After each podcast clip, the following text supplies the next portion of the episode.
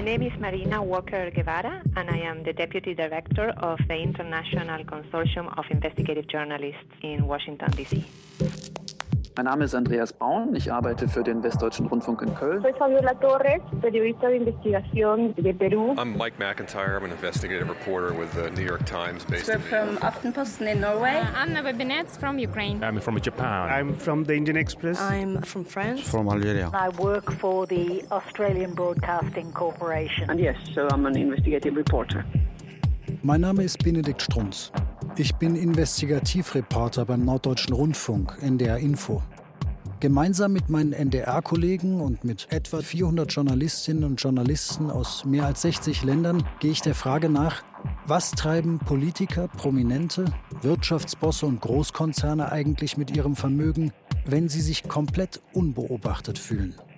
Und manchmal gelingt es uns dabei auch, riesige Steuerschlupflöcher zu enttarnen, die vor allem die Reichen dieser Welt nutzen, um ihre Steuern kräftig zu drücken. Paradise Papers. Im Schattenreich der Steueroasen. Radio- und Podcast-Serie von Philipp Eckstein und Benedikt Strunz. Folge 2. Bereit zum Abflug. Das Schönste an meinem Job ist, dass ich Menschen Fragen stellen kann, zu allen möglichen Themen. Als Reporter bekomme ich Einblicke in alle Lebensbereiche und Berufe, die mich interessieren. Bundesminister, Leichenbestatter, Kokainhändler, Landwirtschaftsverbandspräsidenten, Zöllner. Also wir befinden uns hier am Geschäftsfliegerzentrum des Hamburger Flughafens. Ähm, ist ein Teil des Flughafens, der nicht jedem bekannt ist. Zöllnerisch ist hier das Hauptzollamt Itzo mit seinem Sachgebiet Kontrollen zuständig und vor diesem Sachgebiet Kontrollen die Vorfeldgruppe des Hamburger Flughafens. Und Sie kontrollieren sozusagen die Reichen und Schönen hier? Hier sind hauptsächlich äh, Geschäftsflieger. Hier kommen natürlich auch äh, die Menschen an, die Privatflugzeuge haben, wie Sie so schön sagten, Stars und Sternchen ne, und Reiche und Schöne. Mein Kollege Philipp Eckstein und ich sind auf dem Hamburger Flughafen mit Thomas Gatsch verabredet, vom Hauptzollamt Itzehoe. Das ist hier für die Zollabfertigung zuständig. Was steht denn hinten auf dem Heck drauf? Wofür steht es denn? Also auf dem Heck sind die Länderkennungen. Dabei steht der erste Buchstabe jeweils für das Land. G, meinetwegen Großbritannien, M, Isle of Man. Ja. Und so können wir erkennen, woher das Flugzeug kommt. D für Deutschland. Also es ist wie so ein Nummernschild vom Auto eigentlich? Ja. ja. Das ist wie ein Nummernschild vom Auto. Offiziell hat der Hamburger Flughafen zwei Terminals. Allerdings gibt es noch gut versteckt ein drittes Terminal, das Geschäftsfliegerzentrum. Ein kleines, flaches Gebäude, das im Grunde genommen nur aus einer Sicherheitsschranke besteht. Wer sie passiert, steht direkt auf dem Rollfeld des Flughafens und kann in seinen Privatjet steigen. Auch wenn das Thomas Gatsch nicht weiß, in unseren Recherchen über ein zig Millionen Euro Steuerschlupfloch spielt er eine entscheidende Rolle. Und Sie kontrollieren hier wirklich jeden Flieger, der ankommt, ob er Steuern gezahlt hat? Genau. Im Geschäftsfliegerzentrum kommen regelmäßig Milliardäre aus den USA und aus Mexiko mit ihren Fliegern an, die die Werft Blum und Voss besuchen, um zu schauen, wie der Bau ihrer Privatjacht vorankommt. Aber auch reiche Manager, Sport- und Fernsehstars und so weiter. Manche der Flugzeuge, die heute auf dem Rollfeld stehen, wirken winzig klein und wenig vertrauenserweckend. Andere sind mehr als 20 Meter lang und sehen so aus, als hätten sie Platz für Sofas, Büros und ganze Schlafzimmer. Immer dann, wenn ein Flugzeug langfristig in der EU bleiben soll, wird dafür eine Steuerzahlung fällig. So ein Flugzeug, sage ich mal, zwischen 10 und 20 Millionen kostet so eins. Wenn wir da jetzt über Umsatzsteuer, Einfuhrumsatzsteuer beispielsweise sprechen, geht es auch richtig um Asche, was Sie kontrollieren. Richtig, also man auf jeder Ware ist ja ein sogenannter Zoll und die Einfuhrumsatzsteuer, wenn dieses Flugzeug seinen dauerhaften Standort in der EU haben soll. Und das sind 19 Prozent. Okay, das heißt, wenn wir ein Flugzeug mit 10 Millionen, sage ich jetzt mal, habe, dann sind das 1,9 Millionen Euro, die allein an Steuern fällig Ja. werden. Genau. Ja? Also das sind 1,9 Millionen Euro. Oder Das ist dann was anderes als nach Zigaretten kontrollieren. ist von der Arbeit her das Gleiche, es sind nur andere Werte. Exakt deshalb sind wir heute hier. Wegen der Einfuhrumsatzsteuer. Klingt ziemlich langweilig, was? Stimmt. Das habe ich vor einigen Monaten auch gedacht. Wir sitzen in unserem Hamburger Büro zwar allein hinter unseren Doppelbildschirmen, aber tatsächlich sind wir viele. Teil einer großen Gruppe internationaler Journalisten mit denen die Süddeutsche Zeitung den Paradise Papers Datensatz geteilt hat. Das ist außergewöhnlich und ziemlich großzügig. In München arbeiten Vanessa Wormer, Hannes Munzinger, Elisabeth Gamperl, Ralf Wiegand, Mauritius Much, Bastian Obermeier und Frederik Obermeier und noch einige andere an dem Projekt. Allesamt kluge Köpfe und ziemlich nette Kolleginnen und Kollegen. Ursprünglich hat die SZ die Daten an das ICIJ gegeben und das Journalistennetzwerk bearbeitet sie mit zahlreichen Medien auf der ganzen Welt. Das ICIJ ist ein Netzwerk von Investigativjournalisten in mehr als 70 Ländern, die vor ein paar Jahren beschlossen haben, nicht länger als einsame Wölfe zu arbeiten, was Investigativreporter normalerweise tun, sondern ihre Kräfte zusammenzutun und ein paar der wichtigsten Geschichten unserer Zeit anzugehen. Das ist Marina Walker, Vizedirektorin des ICIJ. Sie hat schon die Panama Papers, die Luxemburg Leaks, die Swiss Leaks und wahrscheinlich noch ein Dutzend anderer globaler Recherchen koordiniert. Grenzüberschreitender Journalismus und Kooperation sind für sie eine Form von Notwehr. Es geht um Geschichten, denen Millionen von Dokumenten zugrunde liegen und die in Dutzenden Ländern spielen. Es geht um Akteure, die sich nicht mehr nur in einem Land aufhalten, Dieselbe Firma, die ein Verbrechen in Belgien oder in Deutschland begeht, ist auch noch in Chile oder Hongkong tätig. Egal, ob es bei unseren Geschichten um Umweltverschmutzung, Geldwäsche oder darum geht, wie Banken funktionieren, all diese Geschichten sind global. Kriminelle arbeiten seit langem in weltweiten Netzwerken. Journalisten können nicht weiterhin nur von ihrem nationalen Blickwinkel auf diese Themen schauen.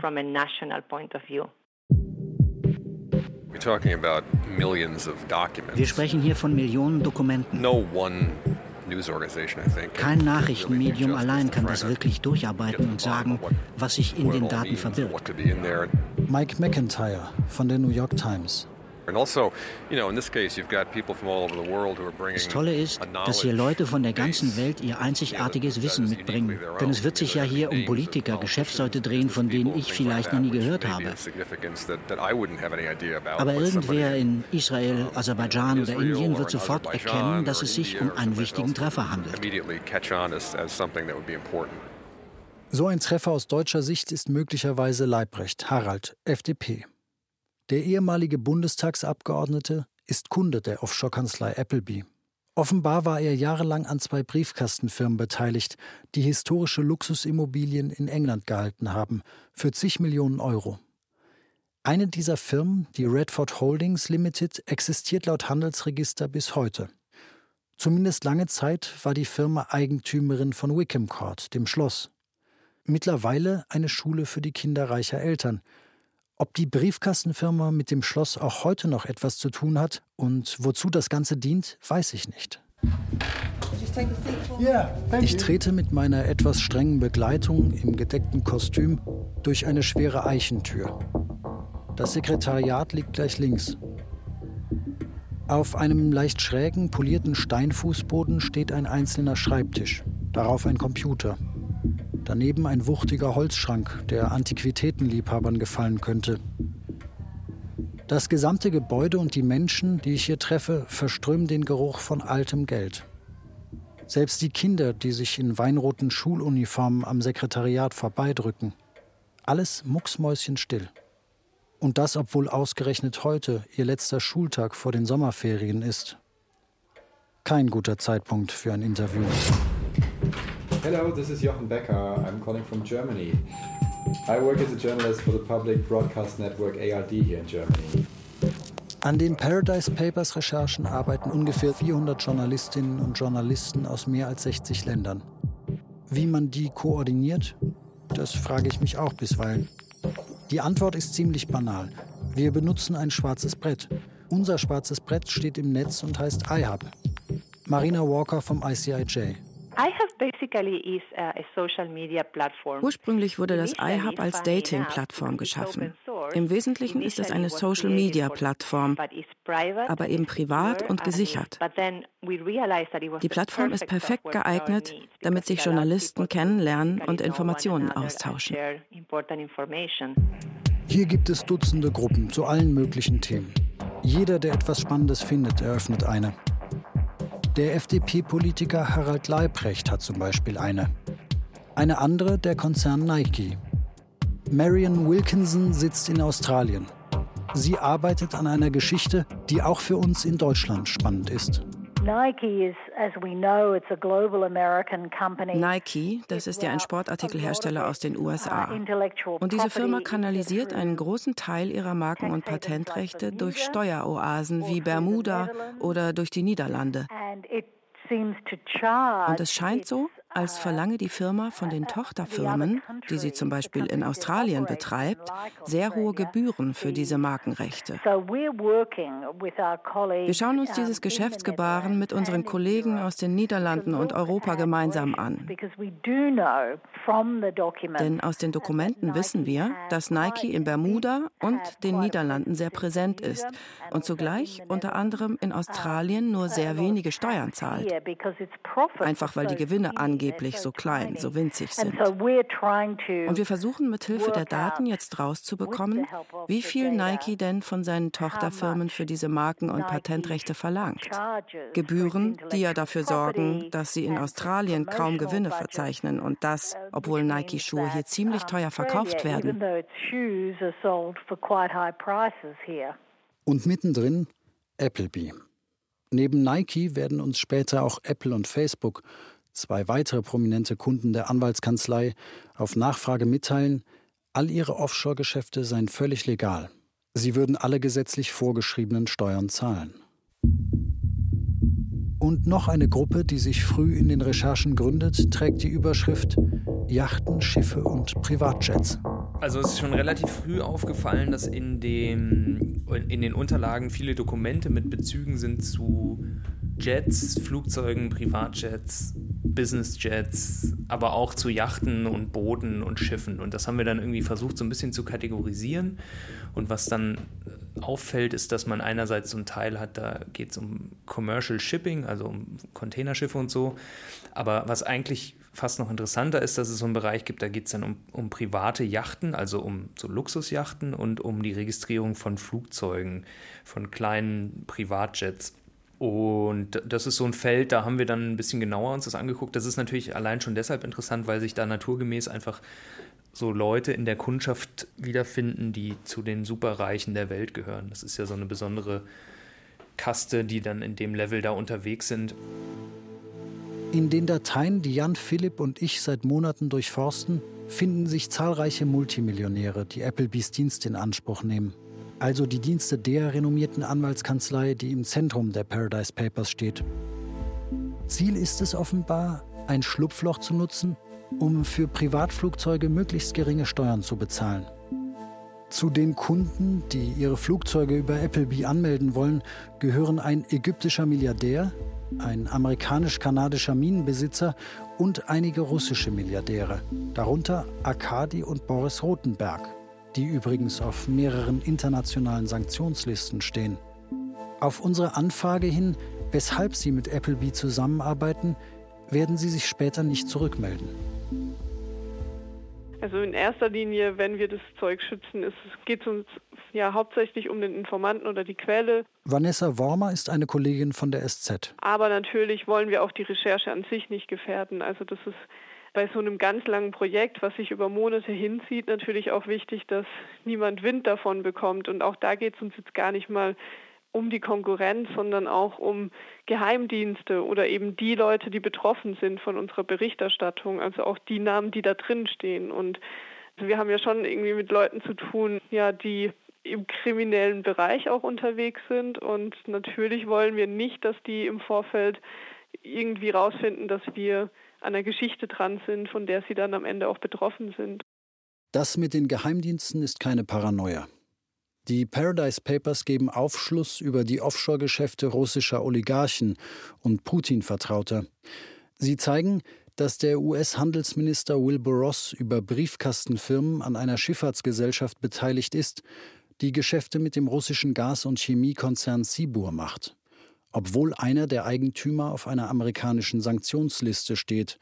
Und nicht nur das. Auch der Schwiegersohn des russischen Präsidenten Wladimir Putin ist Anteilseigner von Sibur. Neben Ross tauchen noch mehrere Dutzend weitere aktuelle und ehemalige Politiker und Monarchen in den Daten auf. Es ist deshalb extrem wichtig, das Material gut zu schützen. Ein Punkt ist dabei besonders wichtig und er fällt besonders schwer. Der Chefredakteur der Süddeutschen, Wolfgang Kracht, hat ihn auf einem unserer Treffen einmal so formuliert. Wir sprechen nicht darüber, was wir tun. Nicht mit unseren Freunden und auch nicht mit unserer Familie. Meine Freundin zum Beispiel weiß, dass ich in einem internationalen Projekt arbeite. Nach den Panama Papers kann sie sich auch in etwa vorstellen, was das bedeutet. Über Details spreche ich mit ihr nicht. Und zwar ein Jahr lang. Auch nicht mit Freunden und nicht mit meiner Familie. Auf die Nachfragen von Kollegen reagiere ich ausweichend. Und dann gibt es noch einen ganzen Haufen Sicherheitsmaßnahmen, die wir treffen und die ich hier nicht alle im Detail ausbreiten kann, aber zumindest ein paar davon. Wir arbeiten mit Verschlüsselungssoftware, Zwei-Faktor-Authentifizierung, mit Kryptochats, guten alten Schließfächern und wir schützen uns natürlich dadurch, dass wir räumlich getrennt von unseren Kolleginnen und Kollegen sitzen.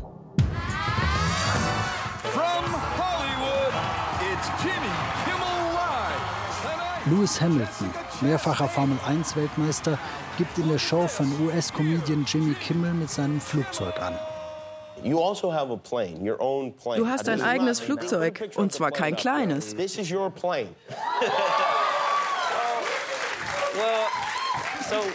Wir reisen viel. Ich liebe Autos und ich liebe Flugzeuge. Und am Flughafen sieht man immer diese traurigen weißen Flieger. Ich habe immer gesagt, wenn ich ein Flugzeug habe, dann pimpe ich es. In dem Fall geht es um einen leuchtend rot lackierten Privatjet. Und wenn Frauen an Bord kommen, setzen die sich überhaupt hin oder ziehen die sich gleich aus? Zunächst mal ziehen die ihre Schuhe aus. Wer in mein Haus kommt, der zieht seine Schuhe aus. Genau dieser Jet, eine Bombardier Challenger 605, taucht plötzlich in unseren Dokumenten auf. Spätestens jetzt wollen wir genau wissen, was es mit diesen eigentümlichen Jet-Deals auf sich hat, von denen wir bereits Dutzende in den Paradise Papers sehen konnten. In den umfangreichen Dokumenten, die uns alleine zum Fall Hamilton vorliegen, ist auch eine Mail aus dem Jahr 2013. Sie wird sich als Schlüsseldokument für die gesamte Recherche über Privatjets in Steueroasen herausstellen. Die Mail, die Philipp jetzt liest, kommt von einem gewissen Brian Johnson. We understand that a client of Rawlinson and Hunter Limited has purchased a Challenger 605 ein Klient von Rawlinson Hunter hat eine Challenger 605 gekauft und will das Flugzeug über eine Isle of Man Firma in die EU importieren. Die Kanzlei will sich zu dem Vorgang nicht äußern. Aus der Mail wird jedoch klar, bei dem Klienten handelt es sich, genau, um Lewis Hamilton. Belegt wird der Vorgang durch das EU-Importzertifikat C88a, das immer an Bord mitgeführt werden muss. Sobald das Flugzeug in die EU eingeführt wird, muss eigentlich die Einfuhrumsatzsteuer bezahlt werden. Doch die Steuer kann umgangen werden. Dafür braucht es einen Flugzeugverleih auf der Isle of Man, ein Verrechnungskonto und eine entsprechende Firmenstruktur. Im Grunde zeigt diese Mail, dass es da einen Trick gibt oder dass diese Anwälte einen Trick sich ausgedacht haben, mit dem man dieses Flugzeug, in dem Fall eine Challenger 605 importieren kann, ohne dass die Einfuhrumsatzsteuer anfällt. Und die ist in der EU, also das ist schon eine beträchtliche Summe, das ist je nach Land zwischen so um die 20 Prozent, in Deutschland sind es 19 Prozent, in UK sind es 20 Prozent. Wenn man jetzt davon ausgeht, dass so ein Jet sowas wie 20 bis 25 Millionen kostet, dann sprechen wir da von einer Vermeidung von Steuern in Höhe von 4 bis 5 Millionen Euro, wenn das Modell so angewandt wurde. Wenn du, wie offenbar der Formel-1-Profi Hamilton, 4 Millionen Euro sparen willst, brauchst du also ganz konkret Folgendes. Erstens ein Privatflugzeug, zweitens zwei Firmen, die in Steueroasen angesiedelt sind und drittens, ganz wichtig, die kleine Steueroase Isle of Man. Noch mehr Licht in die ganze Sache bringt die Antwortmail. Dear Brian, as discussed in connection with the proposed incorporation of a new Isle of Man company to be named Stealth IRM Limited. Im Zusammenhang mit der neuen Firmengründung von Stealth Limited auf der Isle of Man braucht ihr natürlich Informationen zum Eigentümer der Firma. Ich habe daher eine beglaubigte Ausweiskopie von Mr. Hamilton und eine beglaubigte Meldebestätigung beigefügt. Ich versichere auch, dass Mr. Hamilton der 100% Begünstigte der Firma Inday Rose auf den britischen Jungferninseln ist, der die Firma Stealth Aviation gehört, die dann das Flugzeug halten wird. Okay, sorry, aber das hier ist eine Radio- und Podcast-Serie über Steueroasen. Es muss hier also zwangsläufig etwas undurchsichtig zugehen. Wir können nicht sagen, dass das Flugzeug Hamilton als Person gehört. Das Flugzeug gehört einer Firma, die heißt Stealth Aviation Limited. Diese Firma gehört einer anderen Firma, die heißt Inday Rose Limited. Und diese Firma wiederum gehört Lewis Hamilton. Wir haben also zwei Briefkastenfirmen, die dazwischen geschaltet sind zwischen äh, Lewis Hamilton als Person und dem Flugzeug letztlich. Was Hamilton offenbar gemacht hat, er hat sich nicht direkt als Eigentümer seines Flugzeugs eintragen lassen. Stattdessen sind zwei Briefkastenfirmen zwischen ihn und seinem Jet geschaltet. Beide gehören ihm allerdings ebenfalls zu 100 Prozent. Und eine der beiden Firmen vermietet nun das Flugzeug an eine dritte Firma, die ebenfalls Hamilton gehört und die Appleby in seinem Auftrag extra dafür auf der Isle of Man neu gegründet hat. Das ist wichtig, weil die Isle of Man eben mit Großbritannien und der EU ein Abkommen hat. Und es besagt einfach, dass wenn auf der Isle of Man die Einfuhrumsatzsteuer schon bezahlt wurde, dann ist sie quasi für die gesamte EU abgegolten. Das heißt, für die gleiche Ware muss man dann nicht in einem anderen EU-Land nochmal Einfuhrumsatzsteuer entrichten. Hamiltons Isle of Man Firma verhält sich jetzt so, als ob sie eine Fluggesellschaft sei. Zum Beispiel hat sie einen eigenen Geschäftsplan, der vorsieht, dass sie das Flugzeug gegen Gebühr verleiht. Und zwar an eine Firma, die ausnahmsweise mal nicht Hamilton gehört, sondern die professionell und für viele Kunden Firmen und Privatjets als Dienstleister betreut. Sie sorgt dafür, dass immer wenn nötig ein Pilot oder eine Pilotin an Bord ist, dass der Jet gewartet und betankt ist, solche Sachen. Und von dieser Firma mietet Hamilton jetzt sein eigenes Flugzeug, wann immer er es braucht und bezahlt auch offiziell dafür. Heißt es jetzt, dass er tatsächlich äh, dafür Geld zahlt? Ja, es fließt schon Geld, aber er zahlt es halt von einer seiner Firmen an eine andere seiner Firmen. Also quasi Taschenspieler-Trickmäßig eine Tasche, andere Tasche. Ja. Naja, und das Verrückte dabei ist ja, dass da auch noch der Zoll der Isle of Man mitspielt. Denn die sagen, oh, hier wird ein Flugzeug vermietet, das heißt, es ist gar kein Privatflugzeug, sondern ein Geschäftsflugzeug. Und deshalb erlassen wir dir, Hamilton, oder beziehungsweise der Firma, jetzt die Einfuhrumsatzsteuer, denn es ist ein Geschäftsflieger. Und ähm, ja, und unterm Strich bleibt dann ein schönes Millionensümmchen für ihn übrig.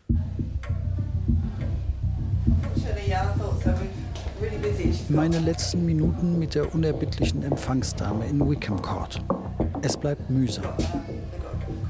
Die Direktorin sei leider sehr beschäftigt. Am Nachmittag habe man auch noch ein Cricket-Spiel. Deshalb habe sie keine Zeit für mich. Ich könne ja während der Ferien wiederkommen. Heute klappt es jedenfalls nicht. Leider gibt es auch sonst niemanden, der mich herumführen kann. Ich habe einen schlechten Tag erwischt. We stay in contact. Oh.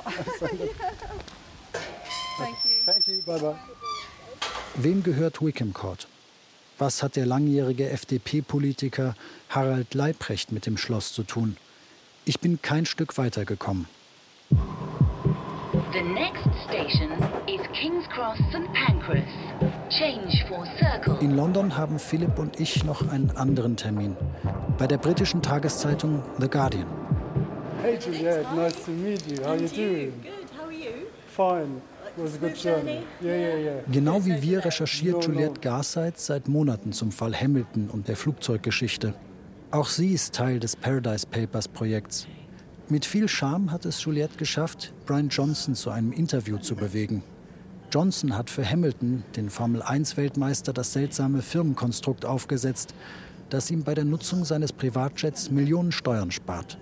Juliette hat Johnson natürlich nicht erzählt, dass es uns um Hamilton geht und dass wir an der Auswertung eines riesigen Datenpakets arbeiten, in dem auch Hamilton, dessen Flugzeug und eben auch Johnson auftauchen. Ob wir die Aufnahmen hören wollen. Can we listen to Brian Johnson? Yeah. Ah, great. Und dann hat die Isle of Man gesagt, warum machen wir kein eigenes Flugzeugregister? Ob er stolz ist? Sehr stolz, meint Juliette. Johnson hat der Insel hohe Einnahmen beschert. Während wir in London zum Fall Hamilton recherchieren, herrscht in Hamburg Aufregung. Es sind Dokumente aufgetaucht, in denen es ums Glücksspiel geht. Klingt immer windig, aber in diesem Fall geht es nicht um ein paar Euro, schlechten Atem und um Glück oder Pech, sondern um illegale Geschäfte und mutmaßlich um Geldwäsche. Im großen Stil. Paradise Papers. Im Schattenreich der Steueroasen. Folge 2. Bereit zum Abflug. Radio- und Podcast-Serie von Philipp Eckstein und Benedikt Strunz. An den Recherchen beteiligt waren außerdem Jan-Lukas Strotzig, Jochen Becker, Elena Kuch und Britt Rösner. Es sprachen Katja Danowski, Kai Hufnagel und Benedikt Strunz. Ton und Technik Christian Alpen, Nicole Graul und Joachim Henning. Regie Nikolai von Koslowski. Redaktion Ulrike Thoma und Christoph Heinzle. Eine Produktion des Norddeutschen Rundfunks mit dem Westdeutschen Rundfunk 2017.